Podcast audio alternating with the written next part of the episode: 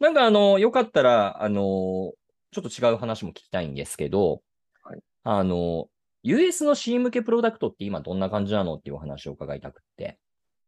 で、なんでこんな話を聞いてるかっていうと、ちょっとなんか C 向けって今、そこまで、あの、元気がないというか、目立つプレイヤーって、新しいところでそんなに多くないんじゃないかなっていう気がしているんですね。うんまあ、それはどっちかっていうと僕がまあ、今日本でベースだから、あの、詳しくないだけっていうのもあると思うんですけど、あの、まあ、少なくとも日本においては、やっぱり、うん、ここ数年ずっと SARS の全盛期が続いていたし、うん、で、まあ、そこは一定程度ね、いろんなプロダクトが出てきたところで、ある種その流れを断ち切るというか、新しく更新するような流れとして Web3 っていうのが出てきて、まあ、これはこれですごく盛り上がってるなっていう気がするんですけれども、一方でその、なんていうかな、従来型のおスタートアップで、えー C 向けサービスっていうところってなんかあんま話聞かないなって気がしていて、なんか C 向けのなんか NFT のなんたらかんたらですみたいなのはよく聞くんですけど、うんで、そういう意味で言うと、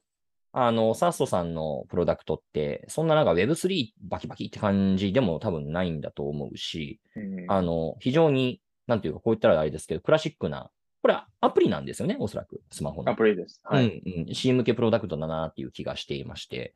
えーそれはあの、自分の会社もそうですけど、その周囲の US のスタートアップの C 向けマーケット事情なの、などをよかったら教えていただけると嬉しいです。はい。えっと C 向けと、コミュニケーションっていう意味では、えっと、まあ、全体の流れとして、あの、まあ、メンタルウェルネスというか、こう、内なる充実を高めていきましょうっていうのが、もう Z 世代、X 世代の流れとしてあって、こう、まあ、TikTok をデリートしてる人も多いし、Instagram も使うのやめました気分悪くなるんでっていう人もどんどん増えてきてて、僕らのまユーザーも若い人が多いんですけど、かなりデリートしちゃってますみたいな人が多くて。で、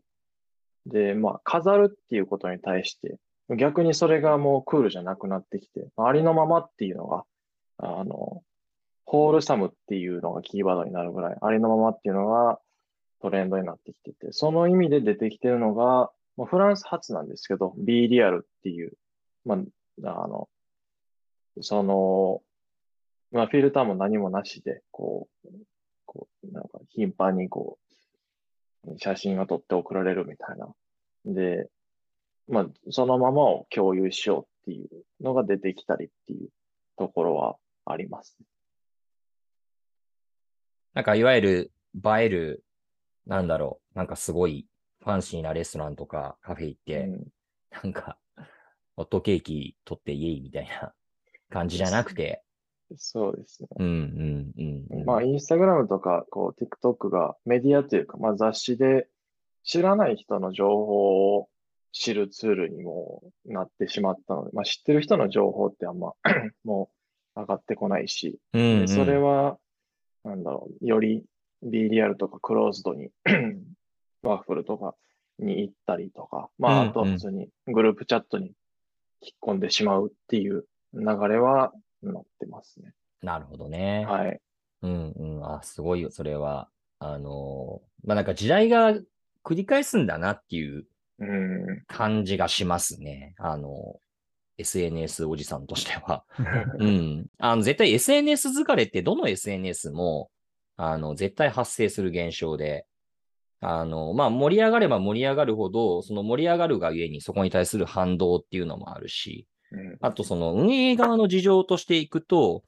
うん、なんかね、スナップとかはとはいえ割と頑張ってるなって気はしますけれども、うん。やっぱりそのコミュニケーション量とか増やしていきたいわけじゃないですか。うん。ってなってきたときに、どんどんどんどんオープンな方向に振り切っていった方が、あの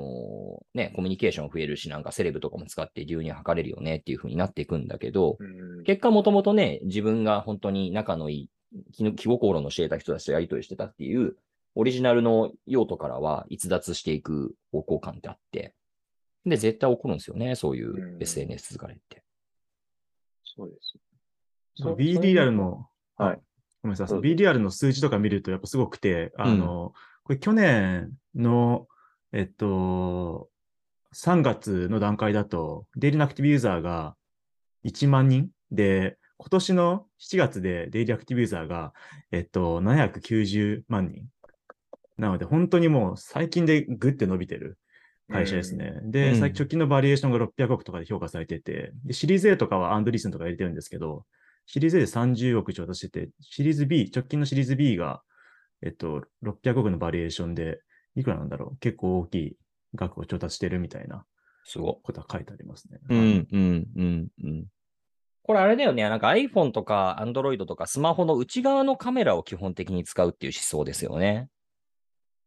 そうですね。うん。それが勝手に立ち上がって、うん、うん。勝手に取られるっていうはい、はい、はい、仕はい。だと思います。これね、実はね、あの、前も誰かと話した気がするんですけど、2010年とかもあったんですよ。うーん。で、確かに2010年当時の、確かね、YC とか、YC じゃないかな。なんかそういうアクセラレーションプログラムに入ってたと思うんですけども、はいはい。もうこの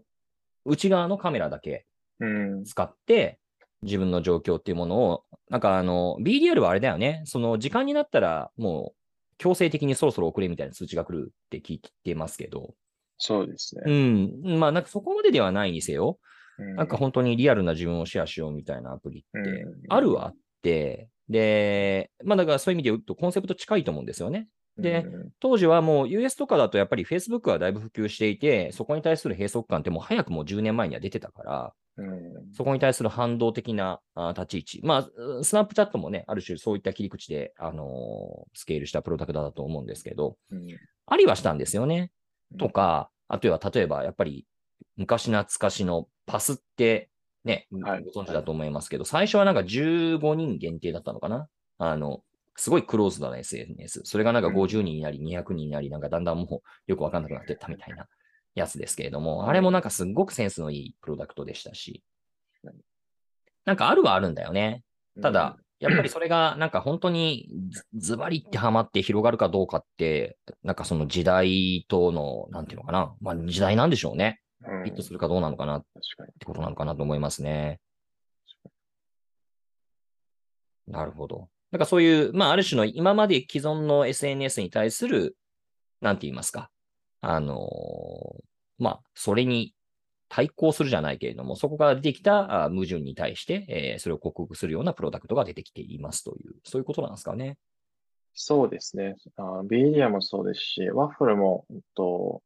まあ、コミュニケーションツールではあるんですけど、あえて、えっと、インタラクションする機能を全部削ぎ落としていて、うん。まあコメント機能もないし、こういいねがなかったりとか、もう、それ自体がすごくプレッシャーになって、まあ、いコメントも返ってくるかなって思った瞬間にもう、その、それは本音じゃなくなってしまうので、うん。そういう機能を切り落としてるからこそ、まあ安心してみんなに使ってもらえてるのかなって思ったりはします。なるほどね。はい。それあの、作っている当事者としては、とはいえやっぱりコメントとかいいねみたいなものがあることによって、リアクションがわかるから、よりユーザーがのめり込んで使ってくれるみたいな、まあそういった背景だってあるわけじゃないですか。はい。はい。何事もそういった機能ってトレードオフだと思ってまして、はい。で逆にさっき僕が言ったみたいに、もともとクローズドな コンセプトだったものが、まあユーザースケールになり出すと徐々に徐々にオープンになっていくっていうのって、な何でもあありがちだなと思うんですけど、うん、どうですか？そういう誘惑に駆られることってありません？えっ、と、駆られます。駆られるよね。駆られます。で、んあの、まあ、全体の、こう、チームの、こう、やりたいこと、まあ、こう、やらなければいけないことではなくて、こうしていきたいなっていう意味では、まあ、脳をリバースエンジニアリングするようなことはしたくないっていうふうには思っていて、まあ、しその承認欲求が欲しいっていうその脳の仕組みをハックして。こう、グロースさせたのが Facebook だとは思っていて。そうですね。で、まあ、そのせいで、こう、メンタルの支障をみきたす人がたくさん現れて、うんうん。で、でも、なんだろう。その研究がそなかなか進まないのは Facebook が、こう、情報を公開してくれないからみたいな理由があって、っていう意味で、なんだろう。で、逆に、ワッフルは、なんだろう。ワッフルに書いてあることがきっかけとなって、 FaceTime で連絡したりとか、あの、チャットでメッセージしたりっていう風にやってもらってるんで、外での会話のきっかけになれてるっていうところでは、結構唯一無二だなと思ってるので、うんうん。なんだろう。こあえてそのアプリ内に留めて、で、滞在時間を無理にどんどん伸ばしていくっていうふうには、今のところは考えてないっていうところですね。そこは何かエヴァンとか、あるいははいイエローのプログラムで、えーその手の話って出ました？あ、出ました。その手の話は出てて、うで、まあそこは本当に賛否両論うんでしたね。こそうだよね。う、はい。オープンにした方がいいんじゃないかっていう、こう、もっと、グロスドライバー作って、うん、オープンにしてっていう話も出てたし、うん。いや、でも、その、ね、その結果、こう、今の、こういう課題、メンタルヘルスとか孤独の課題が生まれてるわけでっていう、そこはもう本当にずっと議論をしてた。スナップのプログラム中でも議論してたところですね。うん、うんうんなるほど。なんかあの、自分たちがコントロールできないスピード感で、まあ PMF したらやっぱりユーザー流入が進むもので、うんこれはこれで嬉しい悲鳴だと思うし、はいありがたいなって思う一方で、そこでなんかやっぱりノイズが混ざることってあるなというふうに思ってまして。